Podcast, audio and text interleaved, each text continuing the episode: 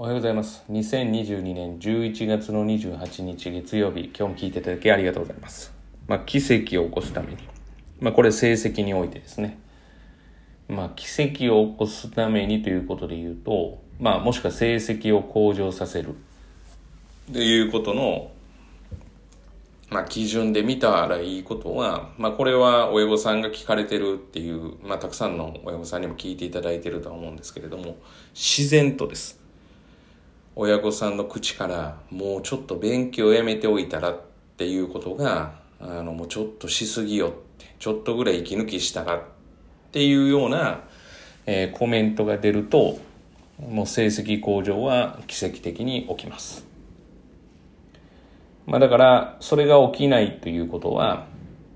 だからそもそもそういうあの勉強どっちでもいいよと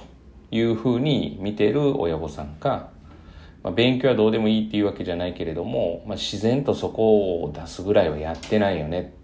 っていうことなのか多分どちらかだと思うんですね。まあ無無意識に自然とそういうことが出てくるっていうことはおそらく今までのあの、まあ、意気込みとは全く違うのでまあ、明らかに違う結果が出る。まあ、そうなったら明らかに結果が違うというよりも、もう今まで自分が想像していたものよりも爆発的に上がるかなというふうに思っています。だから結局はですね、やる方向を定めて、それをまあしっかりとやること。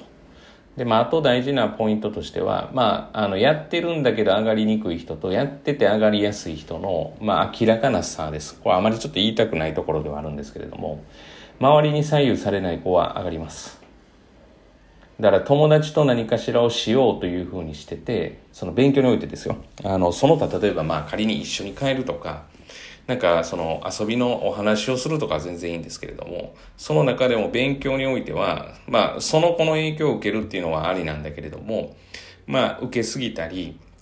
周りのことを考えすぎてやる勉強は間違いなく、成績は上がりにくいですね。スピードが遅いです。だからまあ結局友達は友達だからまあ参考にすることはあったとしても自分は自分だっていうことをちゃんと思える人っていうのは成績向上しやすい。クラスの集まりがあっても自分はそれにまあ参加する意義がない。別にそれに参加しないからといってまあはみ出し物になることもないっていうことがまあまあなったとしてもいいぐらいの気持ちですよね。今は自分にとっては例えば勉強が大事だから勉強しようっていうこういう気持ちでやってる人はもう安心というかもう大丈夫だなと思います。だから友達に左右される、えー、されすぎる人っていうのは、私からするとやっぱり同じ、えー、まあ、熱量で勉強したとしても、うん、まあ上がりにくいかなっていうのがもう印象です。だから孤独があるんですよね。やっぱり勉強してる時って結局自分でしか勉強できないので、その孤独に耐えられるというか、その孤独を自分の中で受け入れられた人は間違いなく、成績が上がっていくかなというふうに思っています。これまあちょっとそうですねまああの私の価値観ではあるので、まあ、必ず正解かというふうに言われたら難しいかもしれませんがまあ私の中では100%です。お家の人が要は、え今まで勉強しなさいしなさいって言ってたのがちょっと休みなさいって言い始めたっていうことと要は周りに左右されずに、まあ、自分は自分。どんなことがあっても自分を貫くんだと思って勉強やってる人は、まあ、成績が奇跡的に上がるかなというふうに思うので、まあ、これをですね学生の皆さんが聞いている場合はもう、まあ、分かりやすい例で言うと周りが遊ぼうと言って、まあ、遊ばないって決めてるんだったらノーっていうことを言うってことですね。別に遊ぶなと言ってるわけではなくて、自分にはこれが大事だと思って、やろうと思ってることが、周りが言ったことで、まあなんて言ったらね、流されるっていうのは、まあ上がる幅は非常に何かあったら狭いかなと思います。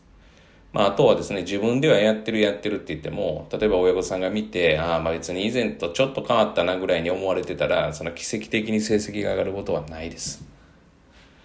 はい。だから起きてる時間ずっと勉強ぐらいに考えていいんじゃないかなっていうふうには思います。上げたい場合ですよ。そうじゃない場合は話は別ですけれども。まあそんなところです。奇跡的に成績を上げるためにはやっぱりそのぐらいが必要ですかな必要だと思います奇跡的にですよだから、まあ、爆発的に上げようと思ったら、まあ、もしくは素地がある程度あってまあ、この前話したビリゲルの話ではないですけれども、まあ、素地がある程度あって、まあ、そこに、まあまあ今までの努力に比べたら、まあまあやってるよねっていうようなことがあれば、まあ奇跡的に上がることはあるかなとは思います。まあそんな体験をですね、えー、ぜひ、えー、まあまあ中1中2がメインになるかなと思うんですけど、中3でも全然遅くはありませんから。まあ、高校受験があの終わりでもなければ大学受験が終わりでもありませんからね日々勉強ですから教科科目の勉強でなくてもというふうに思いますので頑張っていただけたらなというふうに思っています本日は以上です今日も聞いていただきありがとうございましたえー、今日一日がですね、皆様にとっていい一日となることを願いまして、また次回お会いしましょう。では。